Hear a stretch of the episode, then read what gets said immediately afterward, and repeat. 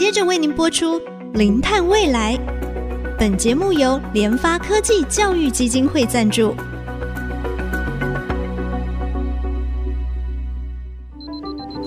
前瞻能源新方向，以科学与科技迈向近零碳排，智慧永续，与您一同开创零碳未来。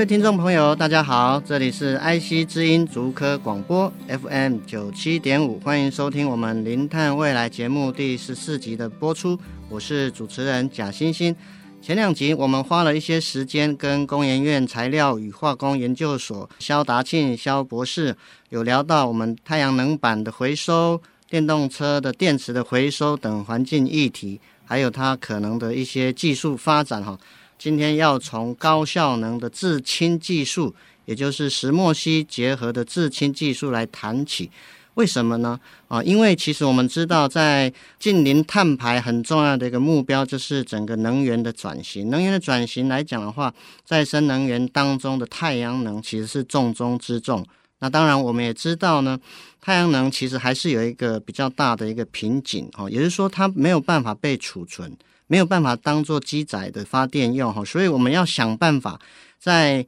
晚上夜间的时候把这个太阳能储存起来。所以科学家呢就想方设法哈，想要把这个太阳能转换成一个燃料，或是储存在电池当中来使用啊。我想这个是我们目前在能源发展的一个现况。那当然呢，啊，在整个一个呃能源转型上面来看哈，目前呢其实啊在科学界也是在全力发展一个洁净能源之一，也就是氢能。那么氢能呢，其实它在我们整个电池的运作，真的是能够达到没有污染、没有废气。只是说目前啊，我们常常会谈到，就是产制这个氢能或氢气的过程，其实需要大量的一个电力。可是这个电力呢，目前呢，可能都是来自于这种火力发电。所以又有人说，目前的氢能它是一个灰氢啊，灰色的这个氢能。所以呢，科学家呢，其实利用一些方法，希望能够由太阳能哈直接来水解，来产生这个氢气哦，是一个非常重要的研发的议题了。那当然，其实我们的国家哈，在三月底国发会它发布的二零五零近零碳排的一个路径，也把氢能哈列入一个非常重要的一个关键战略策略。从这个国际知名的一些投资机构哈，高盛研究其实它也指出哦，氢能的发展哦，其实是现在非常多的国家哈都对它有一个发展的一个策略跟蓝图哈，希望能够真正的来达到近零碳排的目标。目前啊，从产值的一个评估上面来看的话，全球在未来五年可能会投资将近五兆美元的新建氢能的基础建设，还有一些相关的产值也可能会三级跳，到了二零五零年哈，可能会达到这个一兆美元。好，所以我们今天非常高兴邀请我们的来宾，中央大学机械工程学系的苏清源苏老师。苏老师您好，哎，主持人好，各位听众大家好。是的，苏老师可不可以简单的跟我们的听众朋友稍微分享一下氢能它的这个优势是什么？还有我们传统制氢的方法大概是怎么样？那它的缺点到底又是什么？好的，氢能其实它的一个优势就是说它是一个非常高能量密度的一个载体，哈。那所以我们可以比较一下不同能源的这个载体，哈，它的能量密度。那也就是说，它一公斤可以产生多少的能量出来？哈，那像我们对比一下，像是汽油或者是天然气，哈，这个数值大概是四十 megajoule per kilogram。那可是如果是对于氢啊氢气来讲的话，哈，它大概是一百四十哈 megajoule per kilogram 哈。所以事实上，它的能量密度是非常高的哈。如果跟其他的能源的这些原材料来讲，哈，这些比较哈，你可以看得出来，它的能量密度是很高的。是。那氢能它有一个优势哈，就是说，呃，我们常讲说氢能事实上是一个非常理想的一个能源的循环，所谓的 cross cycle 闭回路的一个循环哈。那各位听众可以想象一下哈，如果我们今天用的是再生能源，比如说是太阳能或者是风力发电，这些再生能源它是取之不尽、用之不竭的哈，太阳光或风能。那它转换的这个电呢，哈，我们用来做所谓的电解水的产氢，它的产物呢就是氢气跟氧气。那它把水转换成这两个这个物质，那我们可以利用这个氢气来做一个储存。那当然氧气就直接排到环境里面去，是不会有什么问题的。那氢气经过这个所谓储氢的这个过程，可以把它当做一个储能，哈，把它储存下来。所以这些再生能源的这个过载的这些电力呢，我们可以先把它借由这种方式储存下来。这个氢气被储存之后呢，可以有一些方式再把它转换成我们所需要的能源的路径，哈。比如说，我们可以直接燃烧。那氢直接燃烧，哈，它跟氧反应以后，它产生的是水，哈，是一个洁净的水。那或者是说，我们可以透过燃料电池，这个燃料电池的这个两个来源啊，也是一样，就是氢跟氧，它可以产生电力哈。所以借由这两种路径，我们可以提供燃料的这个燃烧哦产生的能源，或者是直接由燃料电池转换成电。但是一个很独特的地方，就是说它们最后的产物都是干净的水，对，所以又回到一个循环，就是回到水，然后再借由。我们刚才所讲的重复的这样的一个循环，哈，再去源源不绝的去做这样的一个能源的永续的路径的循环。这个氢能的优势就是我们刚才讲的，就是说它除了是一个永续的一个理想的回路之外呢，啊，现在其实它也有很多种所谓的呃能源系统的转换啊，比如说。呃，我们现在的这些燃料，像汽油、天然气，哈，它其实都是会有一些碳的排放的，哈。那现在他们也有一些做法，就是说，借由氢气再去跟所谓的 CO2，就是所谓的碳的捕捉以后，再去把这个碳呢，再把它捕捉回来，然后跟氢再做化合以后，又变成是像甲烷或者是像一些醇类，哈，那又是一个燃料的来源。所以它其实有很多种不同的这些能源转换的这种多元性，这是它的一个很大的优势。那传统的制氢的方法，其实像是煤啊、天然气的制氢，这都是所谓的甲烷重组的一种制作的方式。但是，就像刚才主持人所提到的，哈，这种方式就是所谓的灰氢了，哈，因为它在制备的过程中，副产物还是会有像 CO 或者是 CO2 这种的产物产生，哈。对。以未来的发展来讲的话，就是说，你还是要走向所谓的绿氢，哈，也就是氢气的产生还是得靠着再生能源来进行。那过去这种就是所谓电解制氢的方式呢？啊，大概有几些技术了哈，比如说碱性的这个呃电解水哈，或者是说固态的氧化物的这种电解的反应哈，这些其实都是一些可以用再生能源来电解以后产生的氢气的一种方式。那近几年开始比较重视的一个技术，事实上是所谓的质子交换膜的这种所谓制氢，就是我们常讲的 PEN 的这个制氢的方法。那这个方法呢，事实上它需要靠着触媒的材料哈。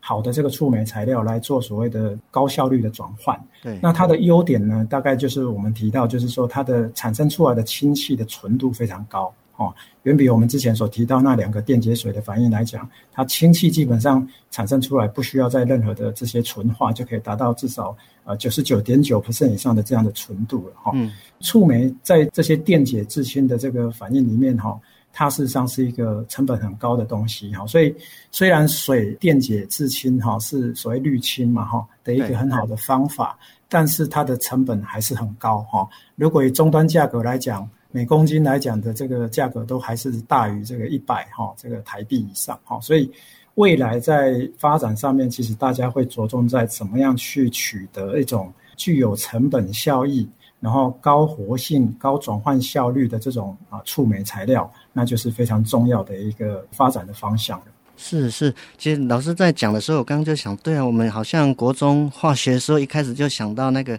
电解水是一个最基本的一个化学反应过程哦，所以也看到就是说，我们目前在整个能源转型当中，氢能哦，确实它是有一个刚刚老师提到非常重要的一个优势，也就是说它是一个多元的能源的转换的形态，而且它本身在这个制造产生的一个过程当中，其实它就是不断的一个循环的一个永续回路。那么当然，其实目前哦，产生这个氢能的过程当中哦，有一些技术上的一个发展。诶，因为我看到老师您这边哈，您的团队在利用这个石墨烯啊，那么石墨烯它在这个制氢的一个过程当中，是不是先跟我们听众朋友分享一下这个石墨烯它的特性是什么？还有它一般如果我们在工业技术跟电子领域，它应用的这个范畴大概是在哪几个方面？好的。那有关这个石墨烯的部分，当然我们团队一直都着重在这个主题了哈。过去一直都在研究所谓的石墨烯哈。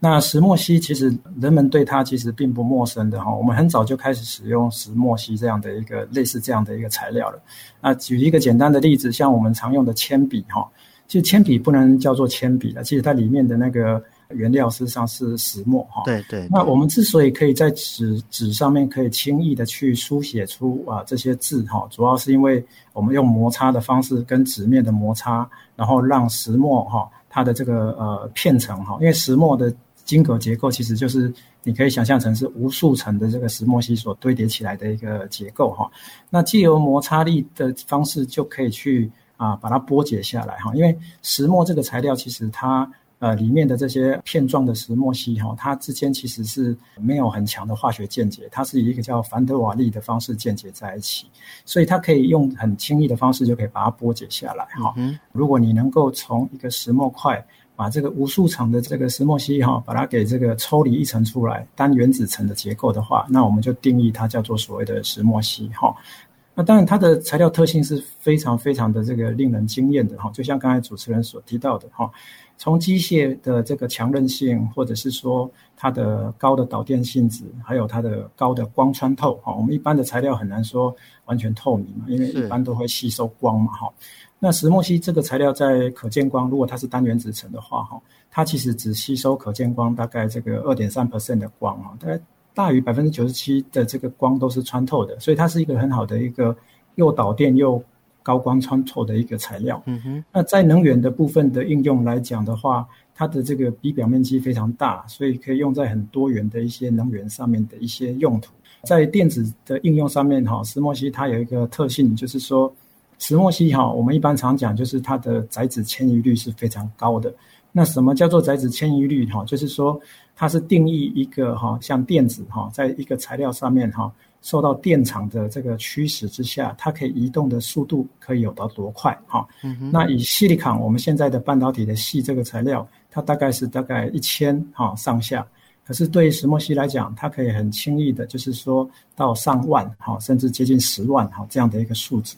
那换句话讲，电子在这个材料的移动速率是非常高的，所以它也被用来当做这种高频的电子元件。哈，嗯嗯，那甚至是说我们刚才提到。它的其他的用途，哈，像以传统来讲的话，哈，石墨烯它可以当做这个呃复合功能性的材料，所以像最近很多听众应该常常看到啊，有一些所谓的石墨烯的一些棉被啊，哈，哦，对对，机能衣、机能衣这些部分，哈，那。他们大概就是利用这种石墨烯添加在我们现在的纺织的这些纤维里面去，比如说它可能可以有比较好的导热的性质，或者是说在体感上面可能会觉得它比较温暖哈，类似是这样子。那当然在能源的部分来讲，等一下我们也会提到哈，在氢能也会有一些用途，但是呃在能源的领域用的也很广哈，比如说我们现在的电动车里面的锂电池哈。锂电池的这个正负极的材料哈，也开始有人意识到，就是说可以利用啊石墨烯的添加哈，来增加它的这个导电性质，或者是说啊电极材料的稳定性啊。比如说像我们实验室最近在啊研发的，就是所谓的矽的这个负极材料。那我们发现说，以这个石墨烯去包覆这个矽哈，它可以增强它在循环，就是充放电的过程中它的一个结构的稳定性。那借此增加这个锂电池的寿命，这样子是确实。刚从老师提到哈，这个石墨烯几乎从我们的生活日用，其实也非常非常的广泛哈。在这个复合型材料的应用，它利用它的一个特性，在导电、抗腐蚀，乃至于从整个工业技术、电子、能源的一个发展啊，可以看到石墨烯可能可以带来一些革命性的一些翻转哈。节目先进行到这边，我们休息一下，待会再回到我们《零碳未来》节目的现场。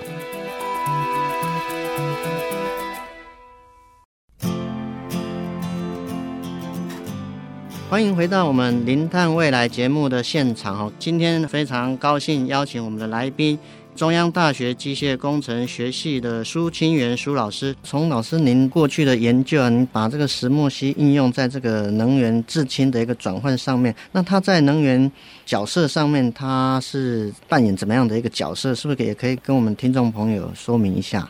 如同我们刚才所提到，就是说石墨烯的一些啊基本的物理跟化学的性质哈。那其实它在能源里面扮演的一个角色，就是应用到它的导电性质，还有它的化学的稳定性哈。特别是很多能源的系统里面，它可能要在电解液里面哈有酸、有碱或者是有机的一些电解液哈，所以这个材料它的化学稳定性就非常重要。我们刚才所提到的，就是说以氢囊这个例子来讲的话。也提到说，电解质氢是所谓的绿氢，也是未来的一个发展的重要的一个方向。对，那可是呢，因为这个成本比较高，它成本比较高的原因就是它里面使用到了非常昂贵的贵金属啊，比如说铂啊哈这些比较稀有的贵金属。那所以我们需要寻找一个所谓的比较便宜的一个触媒的材料。这个时候呢，当然就会需要去寻找啊，就是在成本跟效能之间的一个平衡点。嗯哼。那我们知道说很多新的触媒啊，哈，其实它都有不错的效能，但是它的稳定性就是一个问题。也就长时间的循环底下，它可能会有劣化的问题。那我们就发现，就是说，呃，以石墨烯来当做一个这些触媒的一个载体的时候，哈，就是把这些触媒哈分散在这些导电的这些呃载体上面，哈。那石墨烯是一个很好的一个选择哈，因为我们发现说，如果你在石墨烯上面去做一些简单的改质哈，比如说氮的原子的改质，那这些触媒事实上。它在呃长时间的这个循环底下，它可以取到一个稳定性的一个一个效果哈。嗯。那简单来讲，就是说像触媒，其实在化学的反应是促进化学的这个反应，并不是呃参与这个产物的形成哈。它是促进哈，所以它的比表面积就很重要。那一般触媒为了提高比表面积，它在承载在导电的这个基材上面的时候啊哈，通常都会把它纳米化哈。去增加它的表面积，然后去促进它的化学的这个反应的进行。哈、嗯，那可是我们都会发现到，就是说这些触媒在，比如说一千圈或者是呃五千圈以后，它这个触媒呢会在这个载体的表面就开始会迁移，那它的这些小的颗粒就会开始聚集成大的颗粒，嗯、那这个时候它的表面积就开始下降，那也就活性啊哈，还有它的这些原本有的特征就开始会劣化。那石墨烯就像是一个很好的一个载体，它可以去像是一个锚点一样哈，它可以去锁死哈这个所谓的触媒的这个位置，所以它在长时间的操作，也就是我们刚才讲的很高的这些循环的操作底下，它这些触媒啊，我们用高解析的电子显微镜去观察它哈，它都还不会有很大的聚集的这些问题，这是我们所看到啊石墨烯在这里面扮演一个非常有趣的一个角色。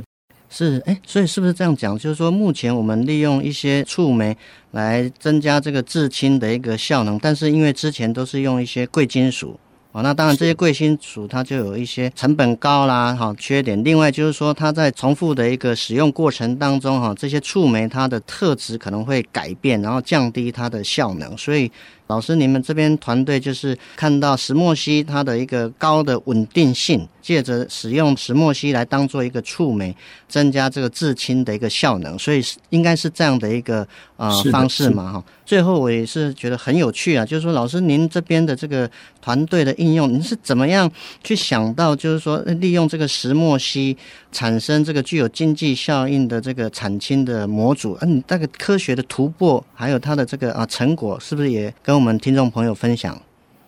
啊、呃，是的，就是说，因为其实在整个过去，我们都是针对材料的部分在做研发，那当然有看到一些初步的成果，可是。在实际在应用上面哈，其实是需要有一个更系统化的一个模组哈，也就是说，你必须要把一些材料的部分延伸到跟工程上面做一些结合。比如说，你必须要连续的水的这个供应，然后它能够连续的去进行所谓的电解制氢这样的一个功能。当然，这个工作也是跟中医院应科中心陈玉仁老师他们那边的合作哈，因为。我们在触媒的部分其实分两个部分，因为是两个电极嘛，哈，所以我们在产氢的部分其实是在阴极的部分，哈，来产氢。那阳极的触媒当然也相对的重要，所以它也是它是扮演着产生氧气哈这样的一个电极哈。他们那一边在阳极的部分做得非常好，我们在阴极的部分也琢磨得很深。可是过去在学界通常都做材料的，就是只专注在自己的专长的材料去做提升，再做研发哈。那我们就有有一次偶然的机会提到了这样的一个各自的一些研究成果，那发现说也许两个可以把它做一个阴阳两极的一个结合。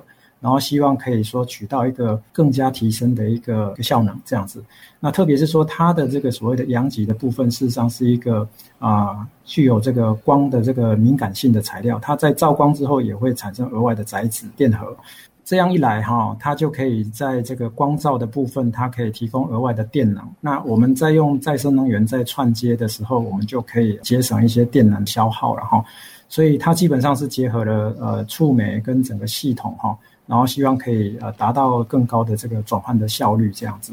所以这个是目前在工作上面的一个突破的部分。这样，今天我们再次非常谢谢苏老师哦，跟我们介绍石墨烯哈，它在太阳能制氢的过程所扮演非常重要的一个角色。当然，在这个突破性的一个发展，我们也看到苏老师的团队跳脱过去实验的框架，再来就是由不同领域的专家在互相的交流情形之下。